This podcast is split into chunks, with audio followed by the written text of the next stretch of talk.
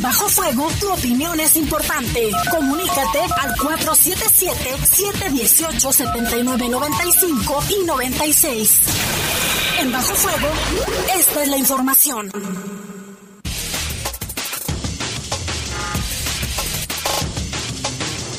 Muy buenas noches, buenas noches, ya son las 7 de la noche en punto. Les saludamos con mucho gusto aquí en este espacio informativo de Bajo Fuego de este jueves ya 27 de enero del año 2022. En control de cabina de noticieros Jorge Rodríguez Sabanero, control general de cabina nuestro compañero y amigo Brian Martínez. Y en la conducción de este espacio informativo les saludamos. Guadalupe Atilano, qué gusto saludarte. Jaime, muy buenas noches. Buenas noches a todos. Está un poco frío para que se abriguen muy bien si van a salir de casa o si están en sus trabajos escuchándonos y van a salir a cualquier eh, lugar, pues obviamente hay que tomar precauciones. Estamos a 22 grados, la máxima para hoy fue de 27 y la mínima de 7. Cabe destacar que conforme avanza la noche, la temperatura irá descendiendo. El, para, para mañana viernes y el sábado se esperan temperaturas mínimas entre 4 y 5 y máximas de 24 y 27 para que también usted lo tenga ahí en el radar, lo tenga usted en sus planes. Así es, Lupita, hay que cuidarse de los cambios bruscos de temperatura, sobre todo para quienes nos levantamos temprano, Lupita, que pasamos por frío en la mañana, bastante frío, muy fresco, y luego durante el transcurso del día y al mediodía ya se siente un calor terrible. Hay que cuidarse, hay que cuidarse nada más de esos bruscos cambios de temperatura. Y bueno, yo soy Jaime Ramírez, vamos a presentarle un avance de la información, pues los homicidios siguen todos los días. Hoy asesinaron a un hombre en Brisas del Campestre. Buscan a joven desaparecida en el municipio de León. Y en el municipio de Yuriria, un extorsionador va a la cárcel tras aterrorizar, ¿eh? tenía aterrorizada a una familia porque les quitaba su dinero, les quitó su dinero durante meses. Se registran 11 incendios en el municipio de Salvatierra. Y en información del país, atacan sicarios un convoy militar en la Sierra Taromara. Un presunto delincuente fue abatido. Y en información del mundo, detienen, detiene la policía de Ucrania un soldado de la Guardia Nacional que mató a cinco personas, entre ellas a cuatro de sus colegas. No, ese cuate está loco. Lo bueno es que ya lo detuvieron, Lupita. Y está muy joven, ¿eh? ahorita le vamos a dar la información.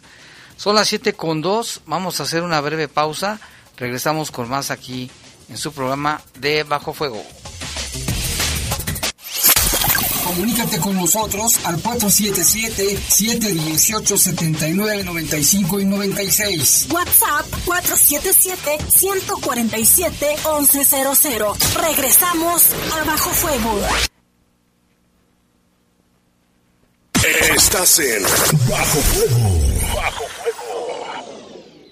En Fidoc, salda tu cuenta de pavimento obteniendo descuentos de hasta 75% en recargos al contado o 50% pagando a seis meses, del primero de diciembre del 2021 a enero del 2022. Contáctanos al 477-325-2586. En Fidoc, estamos para servirte.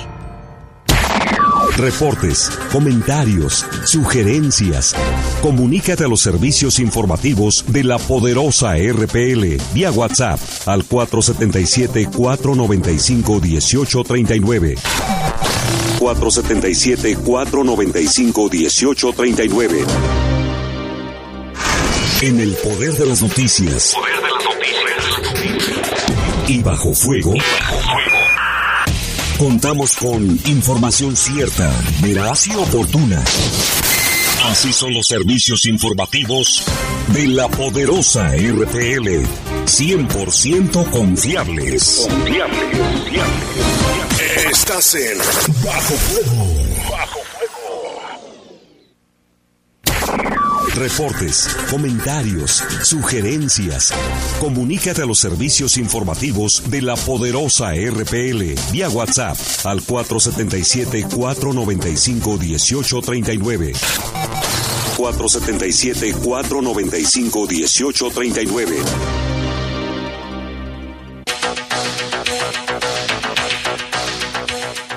Y en este momento son las 7 con 4 de la noche. Vámonos con información del país. Un grupo armado, al parecer del cártel de Sinaloa, atacó a tiros un convoy militar en la Sierra Tarahumara de Chihuahua cuando acudían al auxilio de una comunidad asediada por los criminales.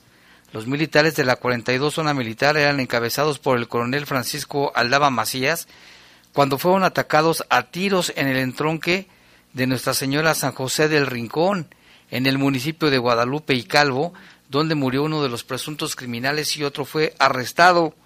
Los militares acudían para atender la denuncia de los habitantes de San José, quienes habían tenido que huir de sus casas y de sus tierras acosados por los narcotraficantes. Luego del enfrentamiento se aseguraron tres armas largas, dos armas cortas, diversas balas y dos camionetas una Trailblazer y una F-150 que ya son resguardadas por las autoridades. El presunto delincuente fue trasladado a Parral por los elementos federales y se desconoce su identidad, así como del muerto en la balacera. Estos enfrentamientos, Lupita, que se dan, lo hemos visto en Michoacán, en Guerrero, en el Estado de México, en Chiapas, en casi en toda la República, atacan a los policías los grupos delincuenciales. Así es, sí, en otras noticias, en Oaxaca durante el primer mes del 2022 ya se han registrado ocho feminicidios.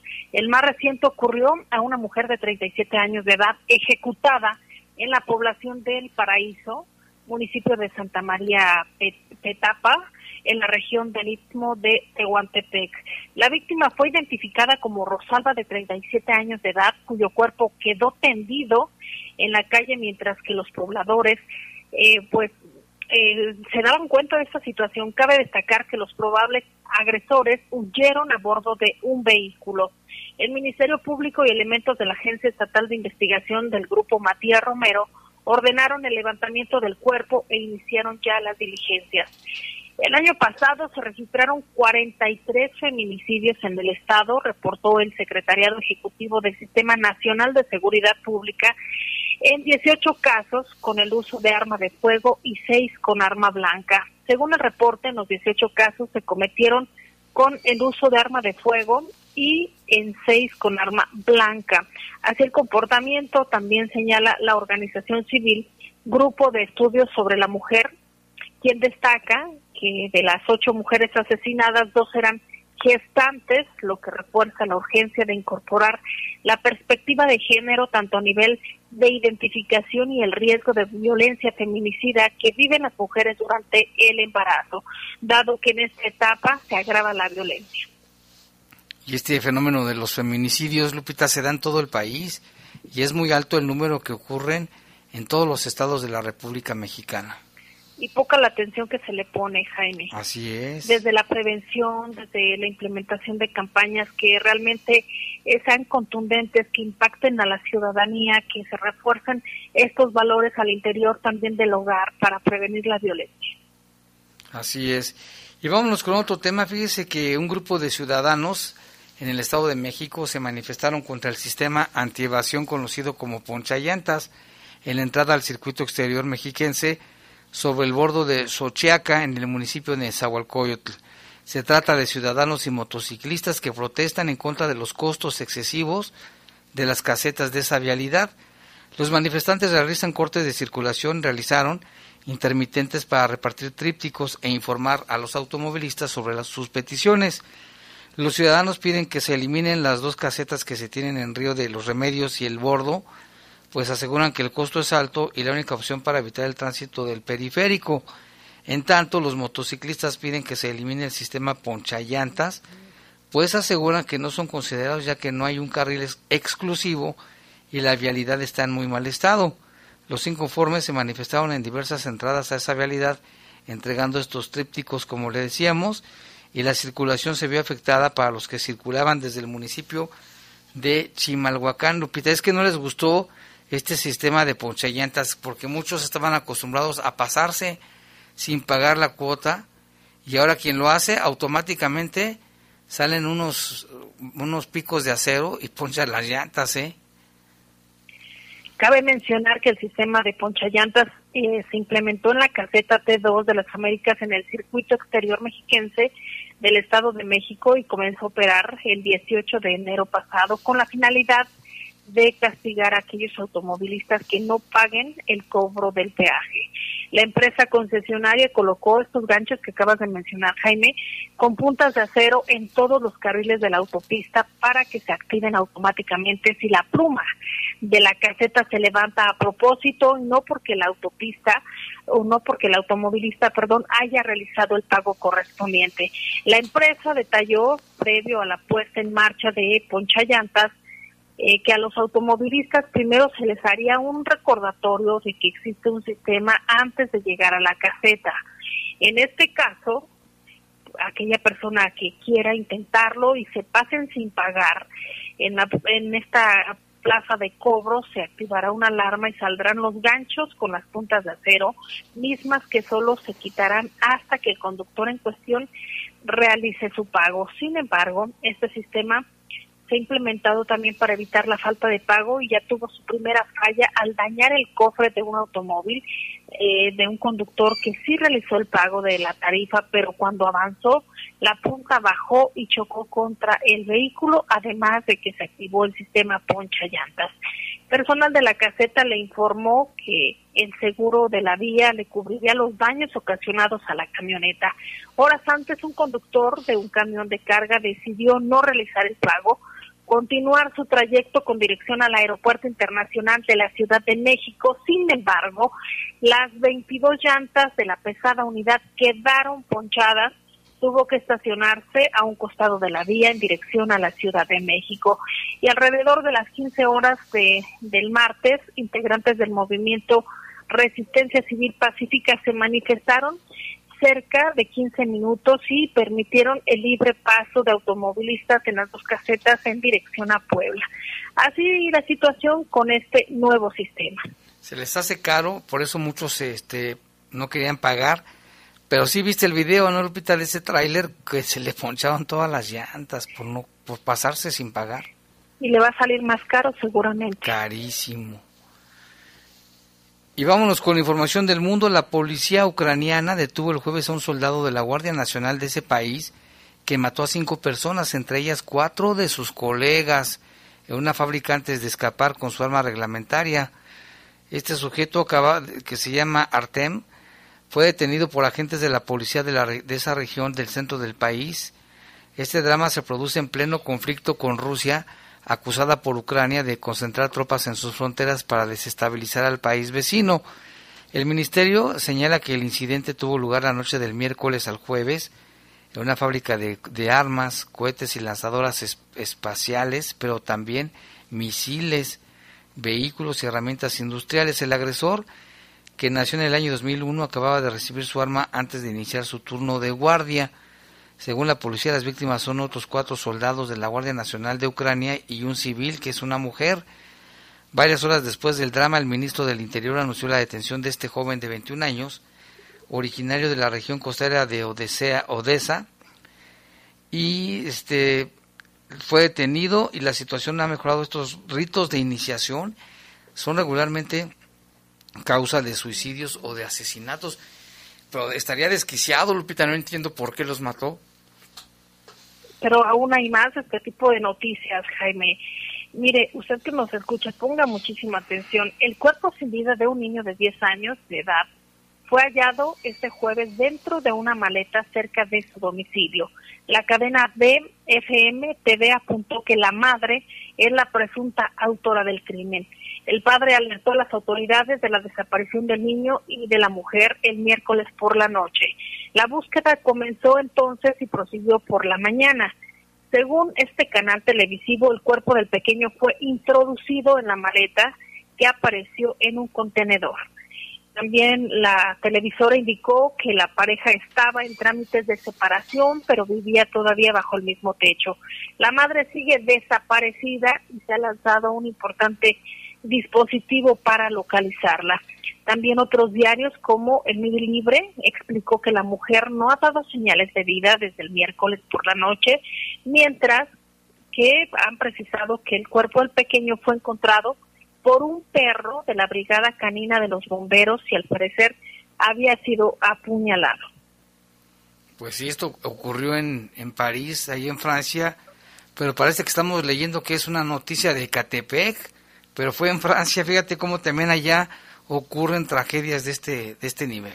O de Guanajuato, porque también hemos dado cuenta en los últimos días eh, también agresiones entre padre e hijo o de hijo contra el padre.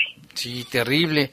Y en una buena noticia dentro de todo esto, mire, un niñito de tres años de edad que estaba disfrazado de Spider-Man, para, se disfrazó de, de Spider-Man o del hombre araña para defender a su mamá de la violencia doméstica. El niño le dijo a su mamá, no te preocupes mamá, yo te defiendo. Le decía el pequeño a la mujer que sufría agresiones físicas y verbales de parte de su pareja, algo muy común también. La violencia doméstica es algo que sufren muchas mujeres en todo el mundo. Cada historia es diferente y desgarradora, no obstante, el siguiente caso ha conmovido las redes sociales, pues un niño de tan solo tres años se disfrazó de Spider-Man para tratar de defender a su mamá que sufría agresiones por parte de, de su marido. Los hechos ocurrieron en la provincia de Italia en el año 2017, pero la historia apenas se hizo viral, la dieron a conocer hoy, eh, en los últimos días, y debido a que esta semana un juez dio el veredicto y se dio a conocer el caso en la prensa nacional y ahora es a nivel internacional. Esta mujer de 48 años, de la cual no se reveló su identidad, denunció a su esposo, quien agredió física y verbalmente en diversas ocasiones. La víctima se presentó ante las autoridades de, de ahí y dentro del expediente la mujer narró un episodio que ha llamado la atención en redes sociales.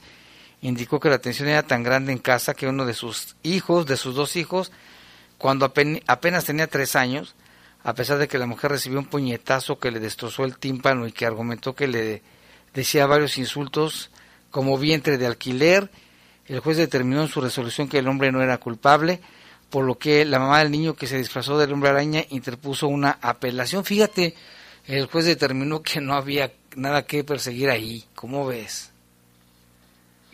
Un caso como muchos, pero también decirles a las personas que nos escuchan, sobre todo a esas mujeres que no permitan la violencia, pueden solicitar información también en el 075, ahí es atención directa para todo este tipo de situaciones, o bien en cada uno de los municipios hay un, un área especializada para la atención de mujeres que sufren algún tipo de violencia. Así es, denuncien. Y si usted conoce casos, también puede hacerlo de manera anónima.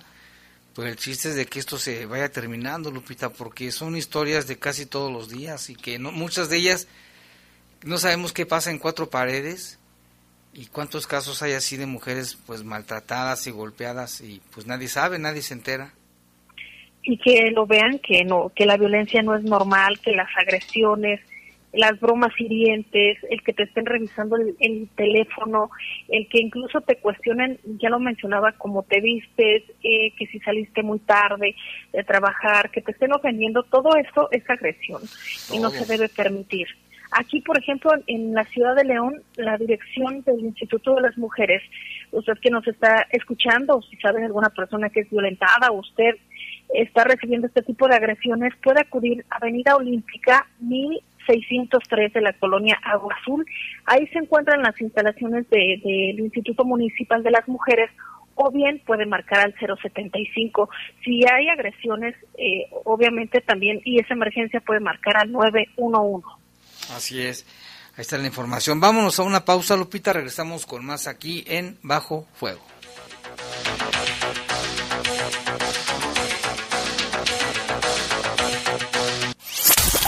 Comunícate con nosotros al 477-718-7995 y 96. WhatsApp 477-147-1100. Regresamos a Bajo Fuego. Estás en Bajo Fuego. Bajo Fuego. No más basura. No más desperdicio. No más contaminación.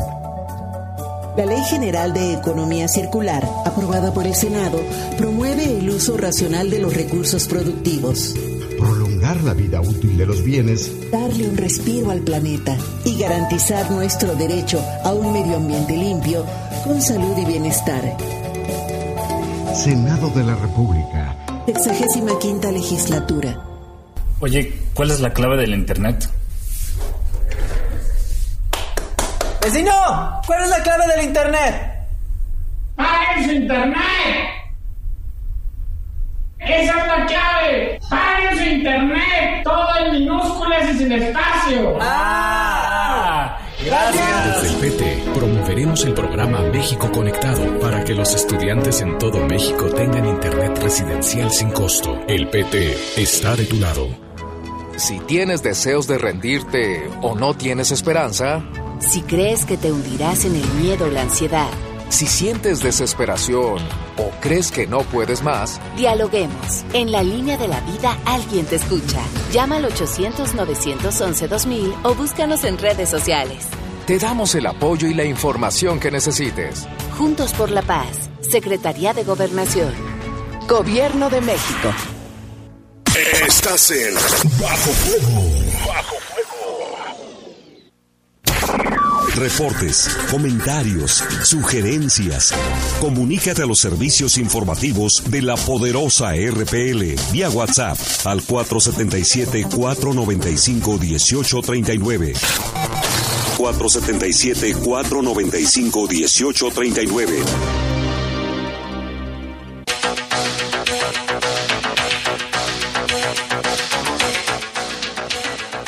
Las 7 con 21 minutos. Vámonos a con nuestro compañero Lalo Tapia que tiene información policíaca. Esto de los homicidios, Lalo, de todos los días, lamentablemente.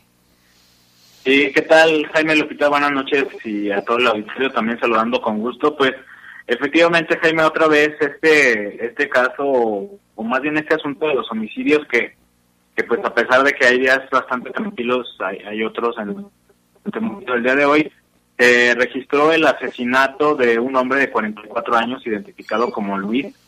Esto fue allí sobre el bulevar eh, Balcones de la Joya y la calle Brisa de la colonia Brisas del Campestre. Este hombre que aparentemente apenas iba a, a, su trabajo, iba a agarrar el camión para ir a su trabajo, cuando dos hombres en un vehículo blanco eh, se, se acercaron a él y le dispararon en varias ocasiones. De manera inicial se decía que presentaba por lo menos seis, seis lesiones en, en, el tórax y en otras partes de, del cuerpo. Los paramédicos de, de, bomberos, que fueron los que llegaron para brindar la atención, pues desafortunadamente solo, solo confirmaron su, su fallecimiento a consecuencia de la gravedad de las lesiones. Ahí en toda esta zona se estuvo implementando operativos por parte de, de policías municipales y también elementos de la Guardia Nacional sin embargo, no, no se reportaron personas que hayan sido detenidas en relación a este a este caso. Ya después de la investigación se aseguraron ahí algunos indicios, entre ellos los casquillos, seis por lo menos, y el cuerpo pues ya fue llevado al, al CEMEFO. Está bajo investigación, Jaime, determinar el, motivo de la agresión. Eh, no, no se tienen datos, pues datos precisos. Y como lo mencionamos, pues de los responsables no hubo no hubo nada, eh, no hubo detenidos, no hubo ningún, este, pues, pues no, hasta el momento ninguna persona que haya sido detenida. Y también la fiscalía el día de hoy confirmó la muerte. ¿Recuerdas ayer el caso que hablábamos en, desde el mediodía de Cañada del Real? Ah, sí. Ya, este, pues, la fiscalía confirmó la muerte de este, de este joven de 19 años, Armando Emilio, de 19 años. Eh, pues se confirmó su, su muerte en un hospital a consecuencia de la gravedad de las lesiones, presentaba varios, varias lesiones en la espalda y en las piernas y pues no no hay datos tampoco de los responsables, está pues prácticamente están bajo investigación. Jaime, ya con estos con estos casos eh, confirmados el día de hoy, la cifra sube a 36 los registrados durante estos 27 días o lo que va de estos de este año. Y este joven estaba reportado su estado muy grave, ¿no? Desde el momento de los hechos. Sí, desde ayer eh, eh, nos, los, eh, las autoridades policías que estaban ahí custodiando el lugar donde fue la, la agresión, que fue entre los departamentos, ahí en los andadores entre los departamentos, nos decían que sí estaba grave, sobre todo por las lesiones en la espalda, en la espalda baja presentaba varios varios balazos y pues ya desafortunadamente se confirmó su muerte en el en el hospital. Ya pues habrá que esperar eh, el asunto de los avances en la investigación. A ver qué dicen las autoridades. Muy bien, Lalo, pues muchas gracias y estamos al pendiente ya unos días de terminar este mes de este año que pues como vemos va muy violento. Sí, bastante violento, son 36 los asesinatos hasta el día de hoy, hasta este momento y pues bueno, ya hablaremos de, de cuál es el saldo final de, del mes. Muy bien, Lalo, pues muchas gracias. Gracias, buenas noches, estamos al pendiente. Buenas noches y con cuidado, Lalo, donde andes, ten cuidado. Ahí está la información, Lupita, fíjate cómo estos homicidios siguen y siguen, y no solo en León, sino casi en la mayoría de los municipios de Guanajuato.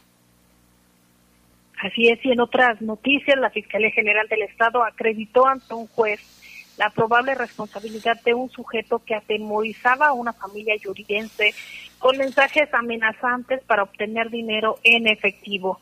Ya se encuentra en prisión vinculado a proceso penal por el delito de extorsión. Las diversas temporalidades a lo largo de un año que fue el 2021, este sujeto se ostentó como miembro de un grupo delictivo y aterrorizó a una familia yurirense, arrojando al interior de su domicilio cartulinas que contenían mensajes hostiles donde exigía dinero en efectivo bajo la advertencia de hacerles daño si no acataban las órdenes. En días recientes, Juan Manuel, fue detenido por elementos preventivos mientras recogía una suma monetaria que acababa de obtener de dichas extorsiones, por lo que fue puesto a disposición de un agente del Ministerio Público quien integró la carpeta de investigación correspondiente para establecer su probable autoría. Eh, con información detallada, el titular de la unidad a cargo del caso instruyó a los peritos criminalistas agentes de investigación y analistas de información para obtener elementos probatorios como evidencia gráfica y diversas entrevistas, entre otros. Posteriormente, en audiencia, el juez calificó de legal la detención de este sujeto y resolvió someterlo a un proceso penal, luego de que la Fiscalía presentó los, eh, los suficientes elementos para solicitar que fuera recluido en la cárcel como medida cautelar acusado de, de incidir en el delito de extorsión.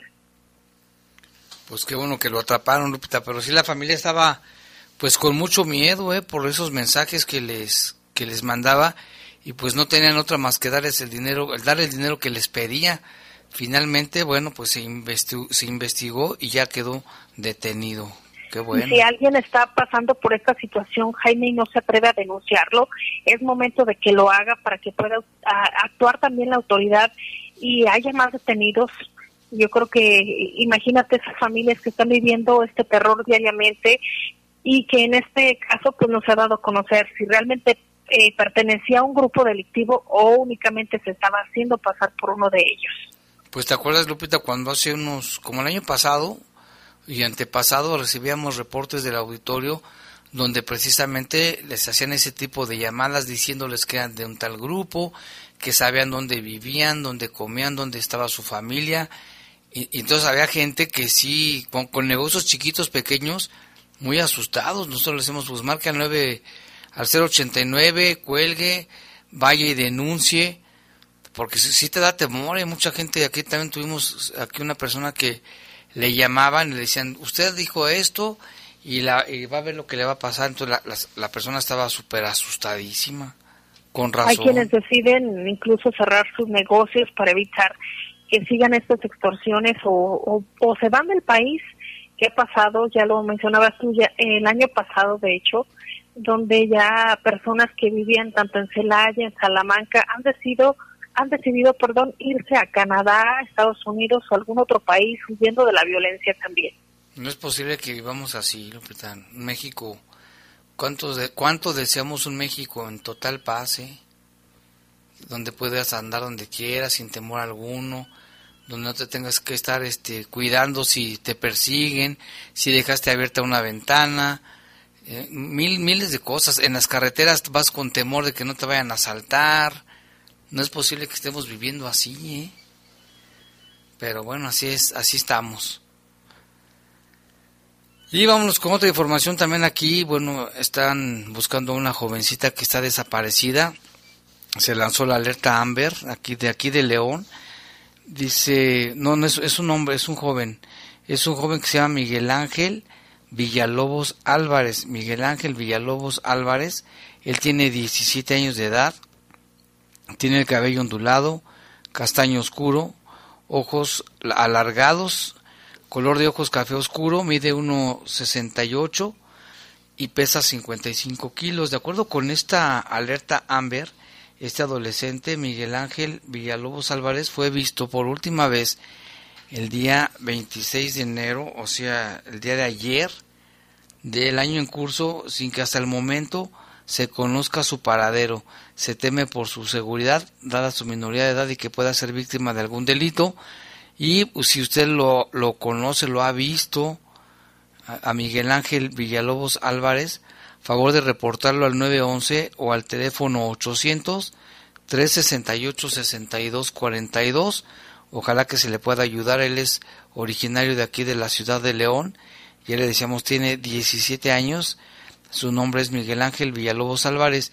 Como señas particulares, cuenta con una cicatriz en la cadera del lado derecho y tiene perforaciones en ambas orejas. Así es de que ojalá que, o si él se salió y nos está escuchando, o alguien lo conoce, por favor, pues dígale que lo está buscando su familia desesperadamente.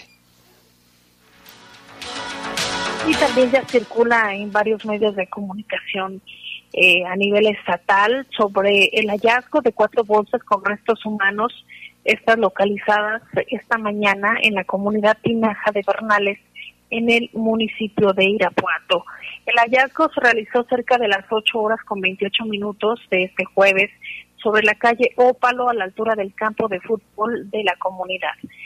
Eh, las bolsas pudieron haber pasado o sí pasado desapercibidas porque obviamente las personas no se que circulaban por ahí obviamente no se daban cuenta de lo que estaba ocurriendo pero de no ser por una cartulina fosforescente así que, que llamaba la atención eh, de, la dejaron ahí clavada entre las bolsas. La misma tenía un mensaje alusivo a un presunto grupo delincuencial.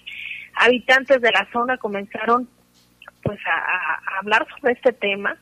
Comentaron que los restos se encontraban hechos pedazos y no lograron no lograron identificar a las víctimas pues ni siquiera se podía apreciar eh, qué tipo de ropa vestían o si traían algún objeto en particular.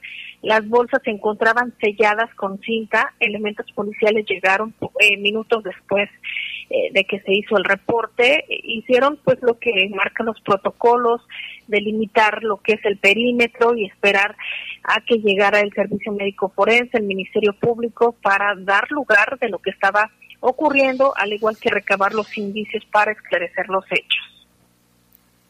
Sí, terrible situación en Irapuato y también en los temas de seguimiento de la Fiscalía en Celaya. Se dio a conocer que ayer se, se reportó el hallazgo de un cadáver de un hombre con huellas de violencia en el camino que conduce al rancho conocido como La Cruz. Al cuerpo le, le han practicado los estudios forenses correspondientes para establecer su causa de muerte y peritos de la Agencia de Investigación Criminal acopiaron diversos indicios para ser analizados, entre ellos una cartulina con un mensaje. La unidad de homicidios llevaba a cabo las pesquisas para establecer su identidad legal y esclarecer estos hechos. Otro homicidio y otra cartulina que le dejan ahí. ¿eh?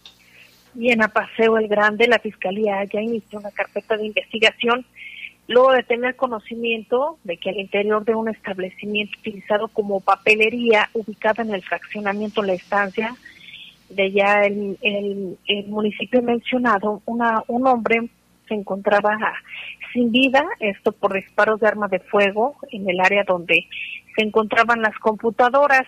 En el lugar se procesó la escena por parte de los peritos y recabaron varios indicios para esclarecer este hecho. Uno de tantos, Jaime. Uno de tantos, ya lo decíamos, Lupita, estos municipios donde precisamente ayer se anunciaba la llegada de 1.500 elementos eh, militares también al Estado que se iban a, desplegar en León, en, las, en estas ciudades León, Salamanca, Irapuato, Celaya y Los Apaseos, son los municipios del corredor industrial prácticamente y los que registran más hechos de violencia. ¿eh? Y en otra información, vámonos hasta el municipio de Salvatierra. Les mandamos un saludo porque también allá nos escuchan a través de internet.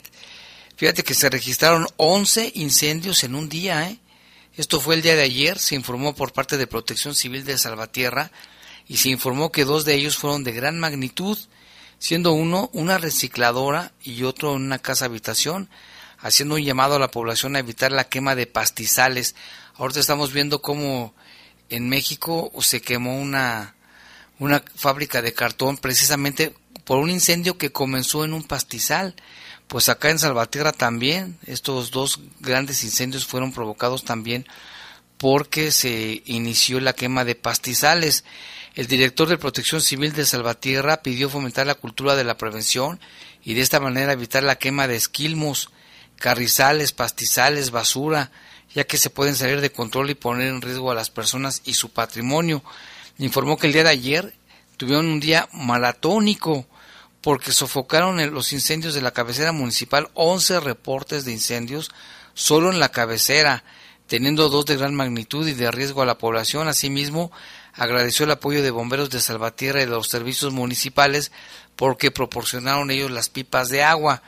De estos eventos destacaron un fuerte incendio de pastizales en la salida Celaya, en la colonia Santa Anita, la cual se propagó y alcanzó una empresa recicladora quemándose una gran parte de residuos de la zona, mismo que fue sofocado más de una hora más tarde. Momentos después, otro incendio fuerte en un baldío que alcanzó parte de una casa en la calle Guillermo Prieto entre Guerrero y Hidalgo, sin reportarse personas heridas, perdidas, solamente daños materiales y todos los incidentes participaron elementos de seguridad pública de Salvatierra, de tránsito, protección civil, bomberos y vipas de agua del servicio municipal de ese municipio.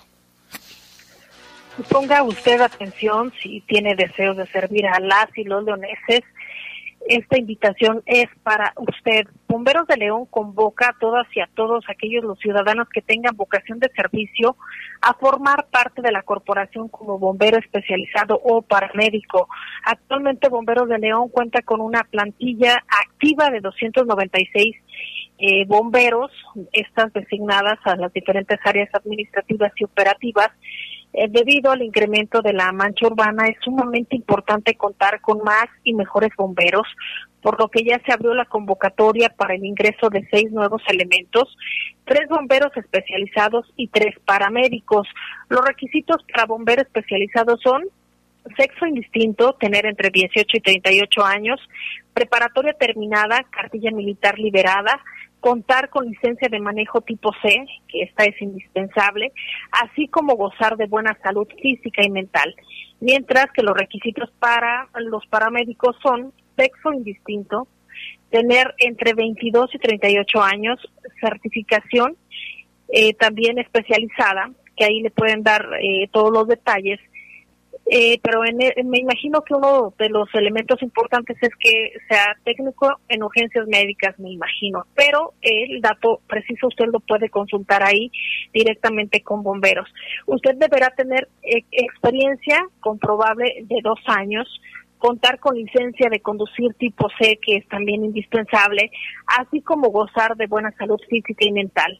Los interesados deberán enviar su currículum y documentación al correo electrónico reclutamiento arroba bomberos león. Se lo repito, es reclutamiento arroba bomberos de león punto org e indicar cuál es eh, la vacante de su interés. La convocatoria permanecerá abierta hasta, hasta, el próximo 10 de febrero, así que todavía usted tiene tiempo si es que le interesa. Posteriormente su registro, revise su documentación que esté completa, luego serán llamados para la realización de las pruebas físicas y de ser aprobados en estos exámenes, los aspirantes deberán cubrir los requisitos para la integración de su capacitación durante tres meses. El proceso de reclutamiento y selección ofrece la oportunidad equitativa y sin discriminación. Convocatoria se necesitan seis bomberos y ojalá que vayan muchos y que pues todos nada más lleven sus requisitos y se, tendrá que hacer ahí una selección, Lupita. Ya son las siete con treinta y nueve. Ah, deseas, quería decir algo, perdón.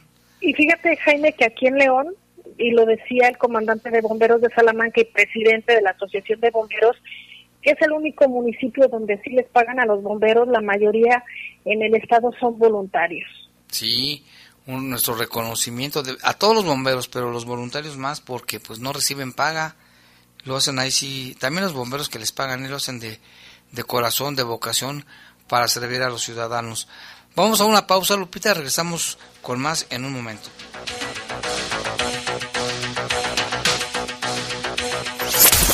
Comunícate con nosotros al 477-718-7995 y 96. WhatsApp 477-147-1100. Regresamos a Bajo Fuego. Estás en Bajo Fuego. Bajo Fuego. Reportes, comentarios, sugerencias. Comunícate a los servicios informativos de la poderosa RPL vía WhatsApp al 477-495-1839. 477-495-1839. En la Suprema Corte, la e-justicia llegó para quedarse. A través de Internet y con firma electrónica, se pueden promover todos los asuntos de la competencia de la Corte. También, dar seguimiento a los juicios de amparo, consultar expedientes y recibir notificaciones desde cualquier parte del país. Busca la aplicación móvil Firel para dar de alta tu firma electrónica. Mayor información en www.scjn.gov.mx. La justicia digital es una realidad. Suprema Corte, el poder de la justicia. En el poder de las noticias. Poder de las noticias. Y bajo fuego. Contamos con información cierta, veraz y oportuna. Así son los servicios informativos de la poderosa RPL. 100% confiables. Confiables, confiables, confiables. Estás en Bajo Fuego. Bajo Fuego. Reportes, comentarios, sugerencias. Comunícate a los servicios informativos de la poderosa RPL vía WhatsApp al 477-495-1839. 477-495-1839.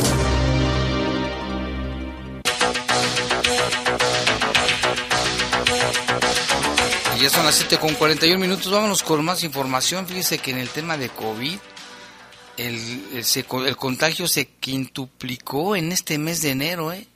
Por la variante de Omicron. Tenemos la información con nuestra compañera Tere Vergés.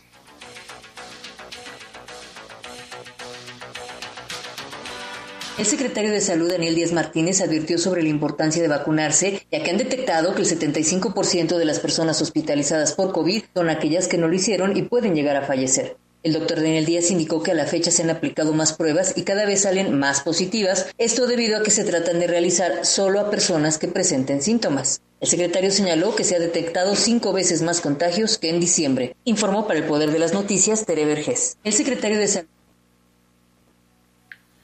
Bueno, pues está esta información con nuestra compañera Tere Vergés y también precisamente el director de salud de salud pública Pablo Sánchez Gastel, Gastelum informó que Omicron, la variante del SARS, del SARS-CoV con mayor circulación en el estado de Guanajuato. Esto lo informó el director de salud pública durante la reunión virtual del Comité Estatal para la Seguridad en Salud. Hizo un llamado a no relajar las medidas preventivas e intensificar el uso de cubrebocas, el lavado frecuente de manos, la sana distancia, el uso de gel antibacterial y evitar los sitios muy concurridos. Ahí está la información. Y ahorita vamos a hacer un enlace telefónico con la licenciada Edith Lara, que ella es consejero en adicciones. No sé, estamos haciendo el enlace en este momento con Edith. A ver si nos escucha y le saludamos con gusto. ¿Qué tal Edith? Buenas tardes. ¿Qué tal? Muy buenas tardes, Jaime, ¿cómo estamos? O buenas noches, más bien, ya se, nos, ya se vino la noche. Ya se hizo la noche, así es, Jaime, a la orden. Oye, licenciada Edith, pues platícanos sobre, precisamente tú eres consejera en adicciones de una clínica muy importante aquí en León, donde se ayuda a todo tipo de personas para... ¿Se, se cortó? No, seguimos ahí, pues, ten- tenemos allá, si nos escuchas, ¿verdad, Edith? Sí, sí, sí, escucho perfectamente. Platícanos un poquito de este, qué hace un consejero en adicciones, de esta, qué tipo de, adicciones tienen, qué tipo de seguimientos, de programas, en fin.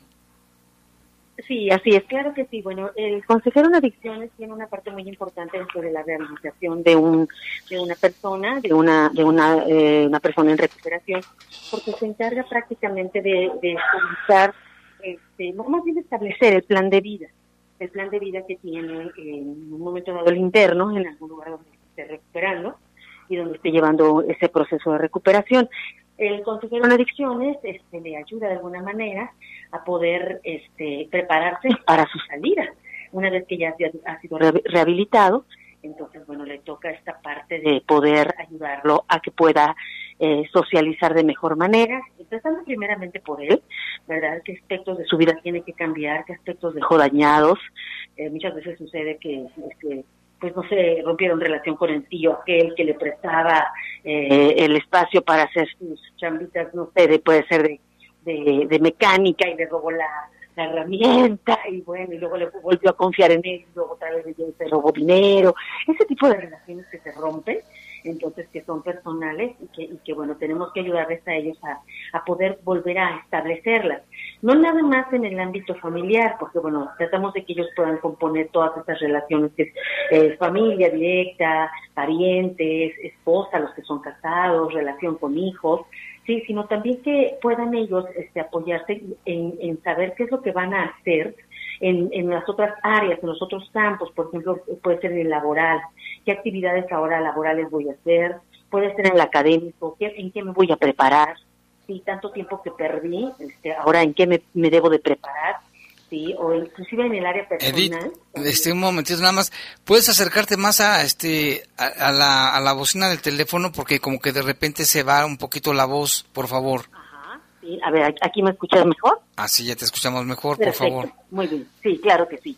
Entonces, este, pues bueno, y te comentaba, Jaime, y también en el área este, personal, ¿no? Por ejemplo, ¿a qué me voy a dedicar en mis ratos libres? Si voy a tener alguna afición, si voy a hacer algún deporte, si me voy a dedicar a alguna este, área que me guste, ¿no? Algún esparcimiento, algún hobby.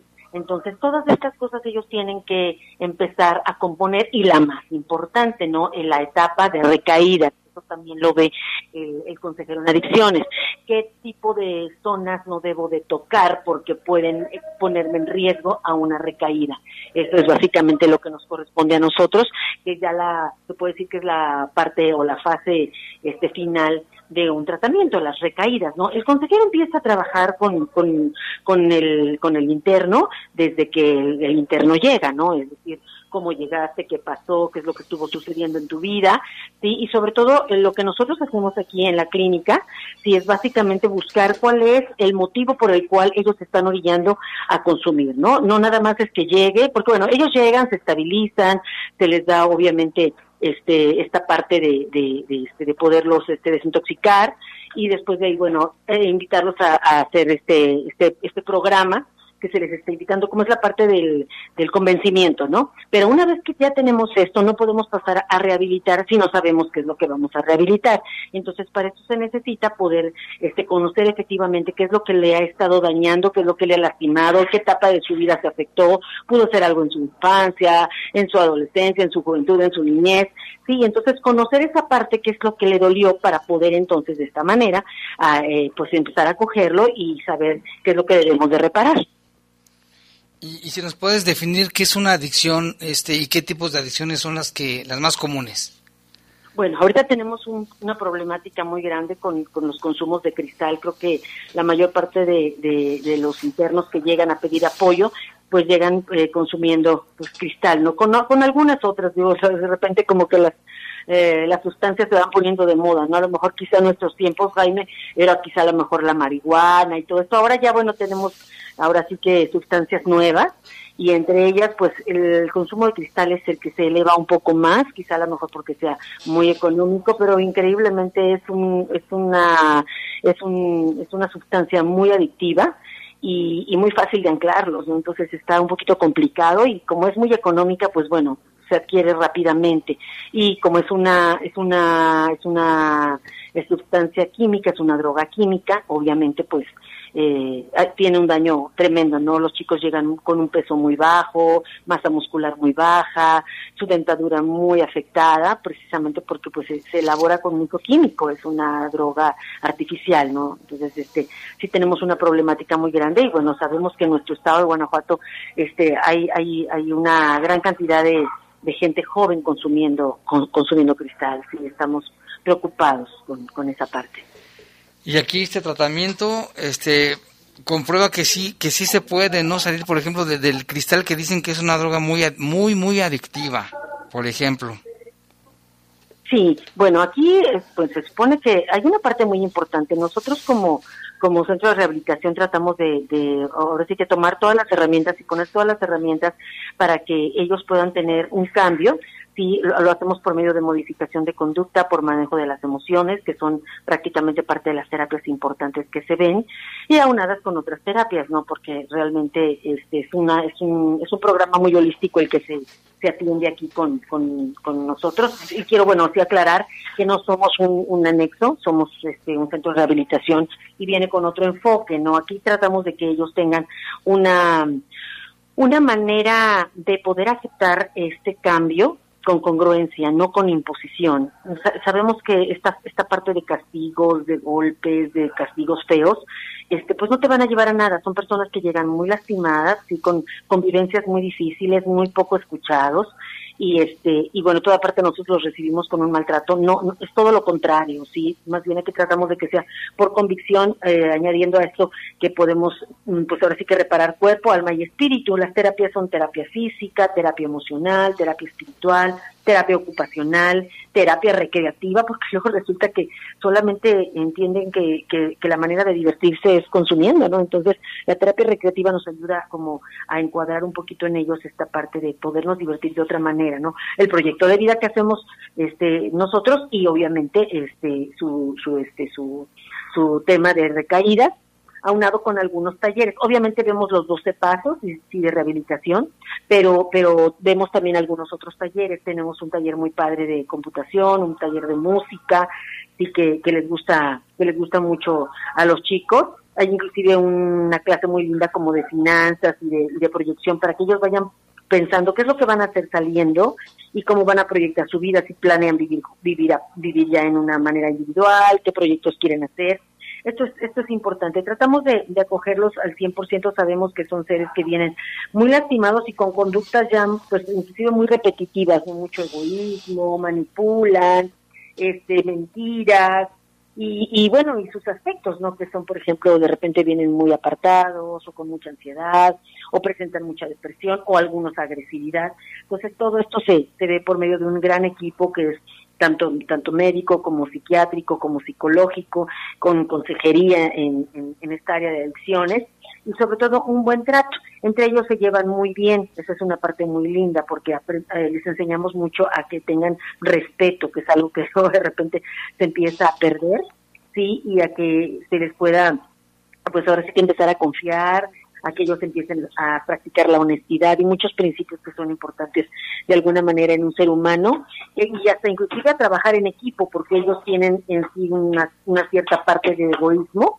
entonces tratamos de que este egoísmo que los hace pensar nada más en ellos, sino en lo que pueden lastimar a un familiar, a una mamá, a un papá, pues bueno, esto empiece a, a, quedarse a un lado y empezar a trabajar en equipo, desde hacer labores de casa, porque aquí los, los, los invitamos a que algún día entren a cocina o algún día, eh, no sé, hagan alguna labor de casa, limpiar un piso, preparar una cubeta con, con, con este, con limpia piso, que a veces tengo chicos que no lo saben hacer, es increíble, oiga, ¿cuánto le voy a poner de, de limpia piso y cuánto de cloro? O sea, oh, pues por Dios, sí, o sea, porque han estado realmente en vidas apartadas de su casa, en vagancia, en, en ser poco productivos, y lo que se trata aquí es prácticamente eso, ¿no? De que ellos puedan ser eh, y llevar una vida productiva y positiva. Tenemos unas áreas inclusive de canchas y de, de, fútbol, que se echen la retita de fútbol, eh, que tengan su acondicionamiento físico, que jueguen el baloncesto un rato, todo eso lo se ve aquí. Claro, sus ratos de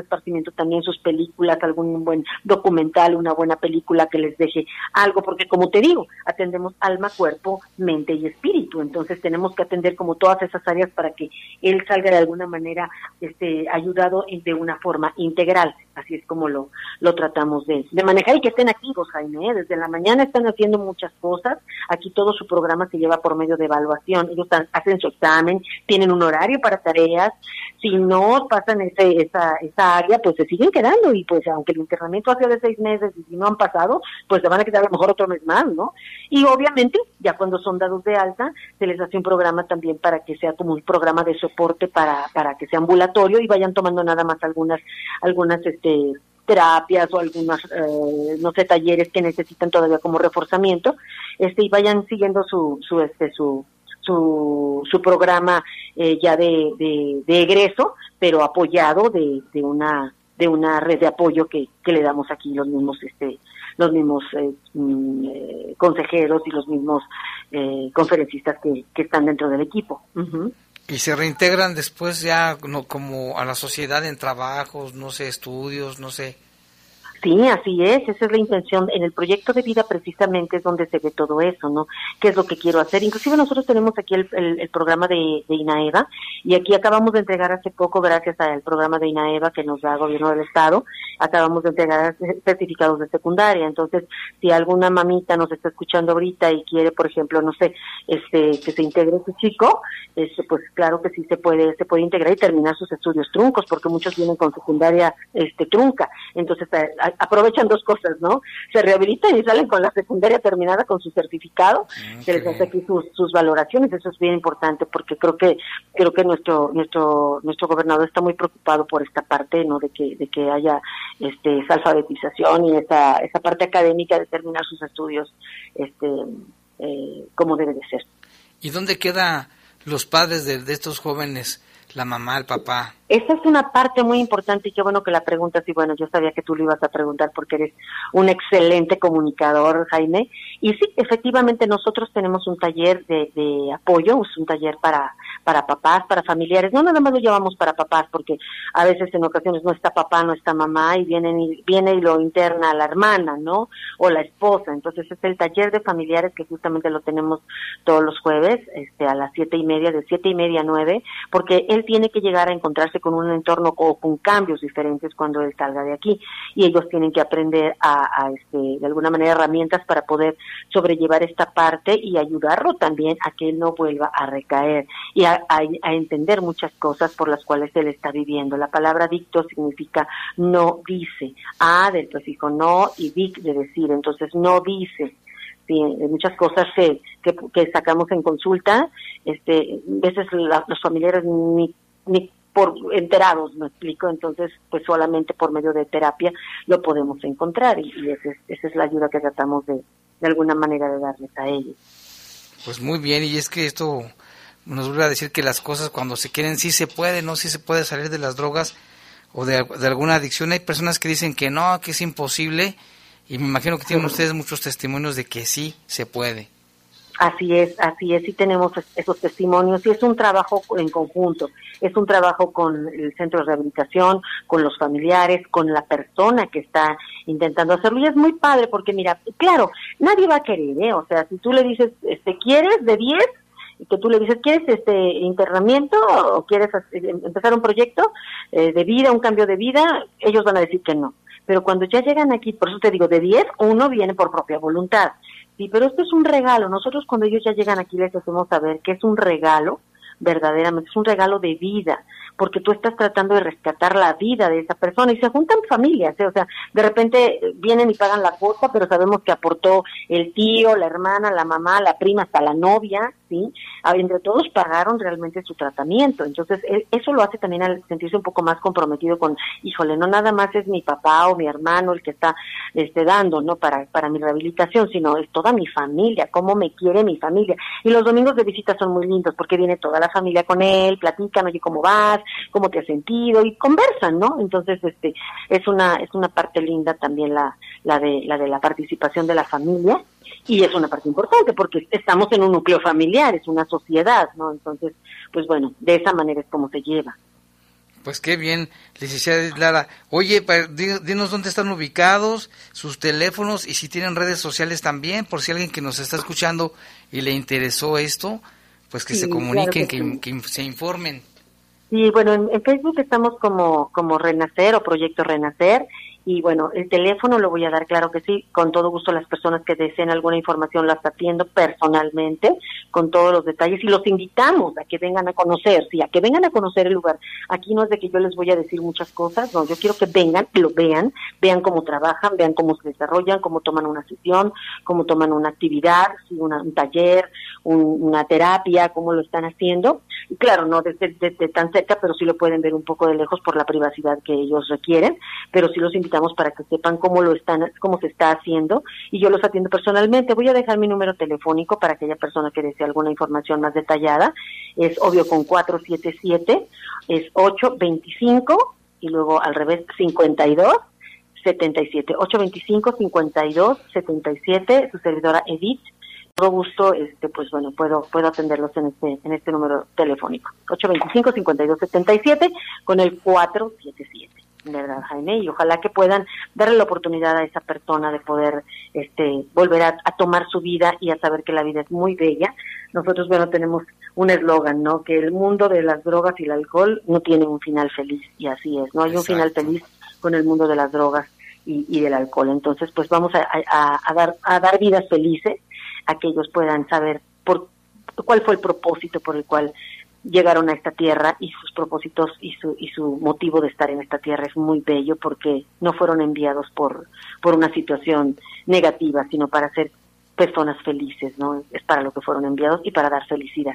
Y nadie da lo que no tiene, por eso nos interesa mucho reparar en ellos muchas cuestiones para que ellos puedan ser capaces de poder de poder darlo. Ya tenemos chicos que inclusive ya ya, ya están dados de alta que vienen a compartir algunas cosas de lo que hacen ahora. Tenemos un chico que, por ejemplo, viene a hacer todo lo que es el área de, de barbería y de corte de cabello y entonces platica con ellos, les conversa un poco de, de su experiencia y bueno, les hace el cabello o los enseña inclusive hasta algunos tips para cortar el cabello también. Entonces es, es parte de poder hacerlo de esta forma. Si algún día ellos están dados de alta y sienten una situación de riesgo de poderse encontrar en una situación de consumo, pueden tocar las puertas de aquí de Renacer y aquí se les abre, se les contiene, pasan la noche aquí, es que me peleé con mi novia, es que me enojé con mi esposa, chalala, estoy así como que en una crisis, pueden venir, tocar y aquí se les abre las puertas porque esta es su casa, su casa de contención. Uh -huh. Muy bien. Muy bien, Edith, pues ya muchas gracias, ya se nos acabó el tiempo, te agradecemos gracias, la Jaime. atención y ojalá que sí, la gente que esté interesada, este vaya, acudan, conozcan, para que vean que sí, sí se puede. Muchas gracias, Edith Lara. Un abrazo, Jaime, gracias de verdad y gracias a la, a la familia Esquerra por este apoyo, como siempre, ¿verdad? Al licenciado Pepe Esquerra, que siempre tan amable, por darnos este espacio y sobre todo por preocuparse tanto por este por este grupo de personas que han estado pues cayendo en adicciones. Gracias, gracias al licenciado Esquerra, gracias. Muchas gracias y buenas noches. Gracias a ti, Jaime, buenas noches, un beso. Bueno, pues ya se nos terminó el tiempo. Gracias por acompañarnos en Bajo Fuego. Le invitamos a que siga con nosotros aquí en La Poderosa para que escuche el poder del fútbol. Los servicios informativos de la poderosa RPL presentaron el noticiario policiaco de mayor audiencia en la región. Bajo Fuego. Bajo Fuego. Gracias por tu atención.